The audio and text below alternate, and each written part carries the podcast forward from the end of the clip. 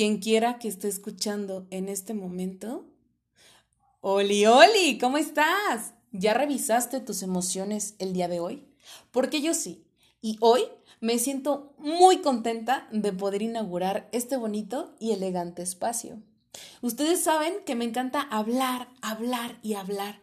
Soy esa chica que envía notas de voz de más de tres minutos y por eso mis amigos se aburrieron de mí. Sutilmente me sugirieron que hiciera mi propio podcast y pues aquí estoy para todos aquellos que sí quieran escuchar todo lo que tengo por decir.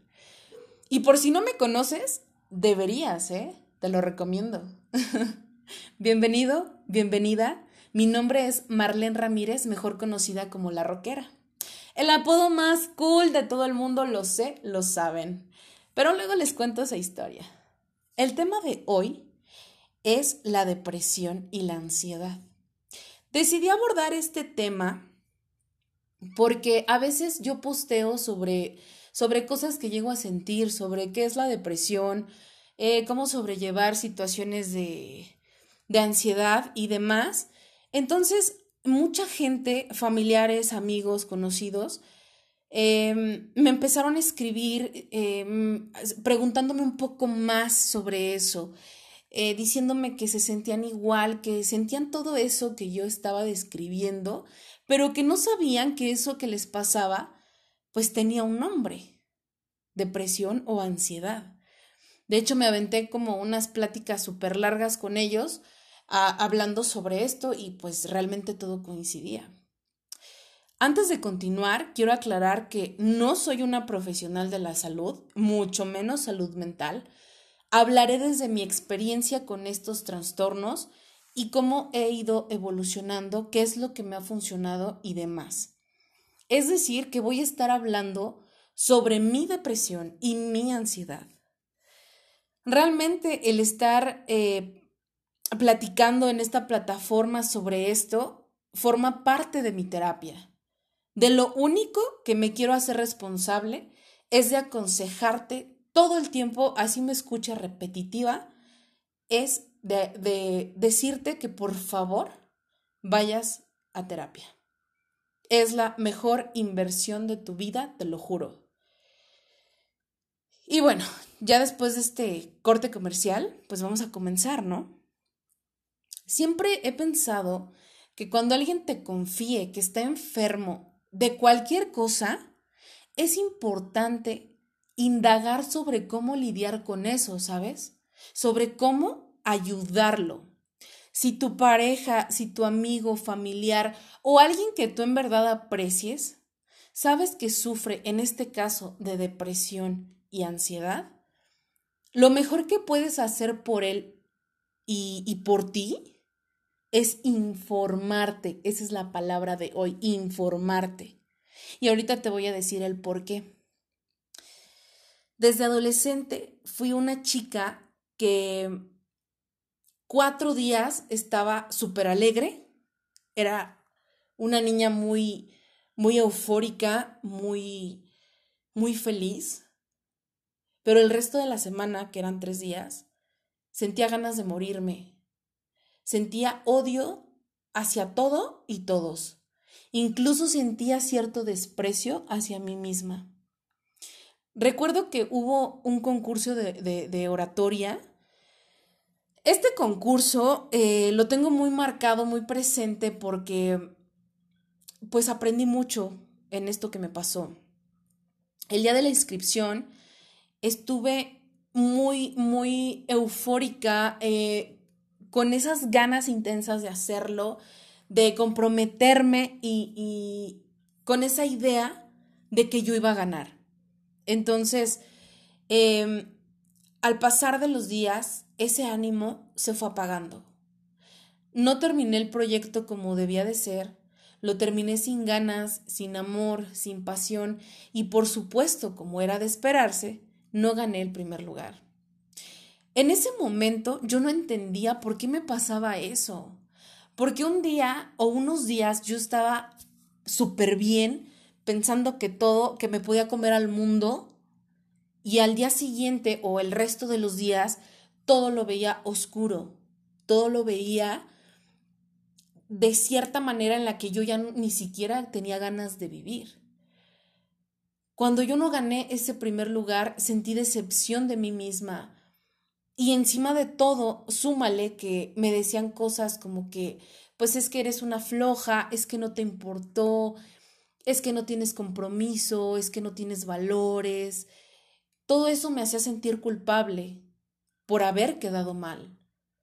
Pero hoy en día sé que eso de estar desinteresada, desganada, con pensamientos suicidas, con miedo, con culpa, con esa tristeza inexplicable, eran esa sombra llamada depresión.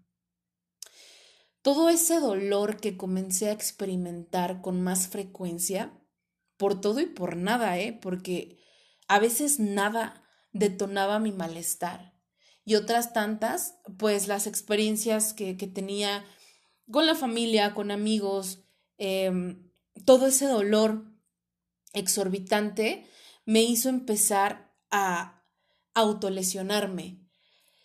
Esta es la primera vez que abiertamente lo digo. Em, no fue fácil para mí aceptarlo, validarlo y volver a decirlo. Em, es posible que muchas personas, eh, obviamente las que estén escuchando esto, eh, se enteren por primera vez de, esto. Em, era algo que a mí me ocasionaba mucha vergüenza, que también me hacía sentir culpable y una mala persona. hoy tengo claro que no, que era parte de mi depresión, era un mal camino que yo tomé Em, y bueno, empecé golpeándome la cabeza. Es probable que por eso soy así. broma, broma. Eh, podemos bromear, ¿eh? eh después eh, fue el estómago. Obviamente tenía que ser en lugares donde no se, no se vieran los moretones. Eh, luego fueron las piernas y al final cuando ya nada me hacía como mitigar el dolor que yo sentía, tomé una navaja y comencé a cortarme. El ver cómo sangraban mis muñecas me hacía olvidar que yo era un asco, porque así me sentía, que no merecía la vida que llevaba, que mis padres no merecían tener una hija tan malagradecida que no era buena para algo y que eso que yo sentía jamás iba a terminar. Por ende, era mejor estar muerta para mí y para todos a mi alrededor. Esto lamentablemente lo hice por mucho tiempo. Pocas personas cercanas a mí se, se dieron cuenta de esta situación, pero no tenían idea de cómo ayudarme. Así que Mm, no dijeron nada, solo me dejaron ser. Después de todo, eh, pensaban que era una simple etapa pasajera. Y, bueno, eh, mis padres, eh, aún desinformados, porque recuerden que estamos hablando de lo importante que es informarse, pues ellos pensaban hasta este momento que yo era una chica pues retraída, que no me gustaba la escuela, que eh, trataba de llamar la atención, que era esa típica adolescente problema. Pero todo cambió cuando intenté suicidarme. Esto fue en la secundaria. Em, me parece que estaba en uno de esos días en los que sentía que em, todo era absolutamente negro y que no había solución más que quitarme la vida. Mm, esto es algo que también es de las primeras veces que, que lo confieso sin, sin llorar porque esto me, me dolía mucho. Me dolía mucho em, el, el, el solo pensar cuánto sufrió Mar de ese pasado. Entonces, no recuerdo en sí, si algo detonó esta decisión, me parece que no, la verdad fue así como de la nada. Solo sé que en verdad tenía deseos de, de morir, de desaparecer, porque era real. no me gustaba vivir. Y fue así como mis papás conocieron el término depresión. El psicólogo eh, pues les explicó lo que, lo que significa, lo que, eh, lo que una persona vive y, siente con este trastorno. Entonces comencé terapia, misma que dejé al poco tiempo porque odiaba la terapia. Sentía a veces que mi psicólogo em, me juzgaba y a veces me ignoraba. A veces sentía como esa mirada como de repudio. No sé, sentía simplemente que, que no era correcto estar ahí. No me sentía cómoda. Entonces pasó el tiempo y le dije a mi mamá que ya me sentía bien, que no era necesario seguir yendo a estas terapias con este psicólogo. Eh, entonces ella me creyó, pero esa fue la mentira más grande que yo le he dicho a mi mamá.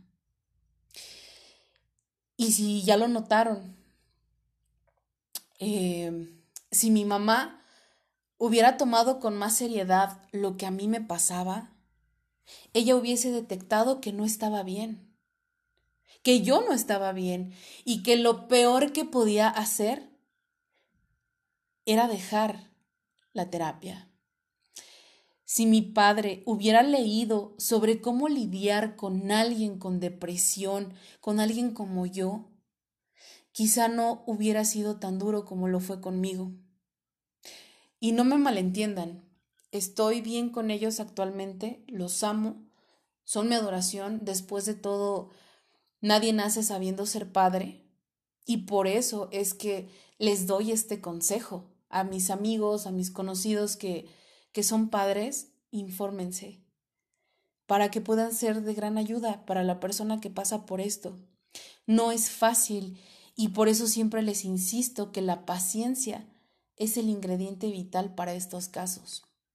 Si ya te sonó algo familiar, alguna cosa que ya mencioné, por favor, busca mucha más información y sobre todo, no dudes en buscar ayuda. Continúo. Aún con la maraña de problemas que habitaba en mi cabeza, lo que me mantuvo viva fueron el escribir y el escuchar la música de Lacrimosa. Evidentemente escribía cosas súper oscuras, llenas de nostalgia, muerte, desolación. Si un día quieren oír alguno de estos, eh, de estos escritos, díganme y se los leo con mucho gusto. El escribir y la música me salvaron la vida. Y, esto puede sonar muy romantizado y, muy tipo Rosa de Guadalupe, pero la verdad es que en cada nota encontré magia y encontré vida. Recuerdo que una canción me erizó tanto la piel, me sentí tan viva. Irónicamente, eh, esta banda de Lacrimosa, para los que no, no, la ubican, que creo que son todos, eh, es, es metal gótico y este subgénero del metal suele ser como muy depresivo, son... es, música así como muy triste es irónico porque me hacía sentir muy contenta. Todo eso me mantuvo a salvo. De hecho, creo que eso amerita como otra plática, la música y el cómo, el cómo me salvó de mí misma. Así que estas se las debo, se las anoto. En fin, pasó el tiempo y la depresión se fue agudizando, era obvio. Eh, mis traumas ya eran como si fuesen barrillas. Las barrillas son esas bolas de arbusto seco que van rodando por el desierto. Y en mi desierto, pues eran muchísimas. Yo no vivía, sobrevivía a la adversidad que representaba mi condición. Me sentía sola, vacía y enferma. Viví experiencias que fueron alimentando mi profunda depresión y mi baja autoestima. Crecí insegura, con miedos y desgraciadamente por no ir a terapia, por no cuidar mi salud mental, por no darle la importancia que merecía Marlene, que merecía validar mis emociones y, y, y darme ese espacio para hablar de lo que yo sentía, llegó el momento que era obvio que tenía que pasar. Intenté suicidarme de nuevo. Esta vez les estoy hablando que yo estaba en, preparatoria, cursando el segundo año, me parece. También era, solo recuerdo que estaba muy decaída, sentía frustración, enojo, sentía tristeza, sentía simplemente ganas de, de ya no estar, de ya no ser, de que ya nadie supiera de mí. Entonces recuerdo que mis profesores em, platicaron conmigo, yo en ese momento no los escuchaba, los escuchaba como muy a lo lejos, mis pensamientos a mí me atrapaban tanto que no podía ver la realidad. La segunda escena que recuerdo fue ver a mi mamá llorando delante de ellos. Eso es algo que todavía me duele, que lamento mucho no haber tenido la madurez para saber que ya era hora de cambiar, de tocar fondo. Pero no fue así. Regresé a terapia y esta vez querían o encerrarme en un psiquiátrico o tomar un tratamiento que prácticamente eran drogas. Entonces mi mamá no aceptó. Decidió confiar en otro psicólogo, pero pero tampoco me fue bien, ¿saben? Esta vez mi psicóloga no era mala, ella sí me escuchaba, quería ayudarme, pero, ¿saben?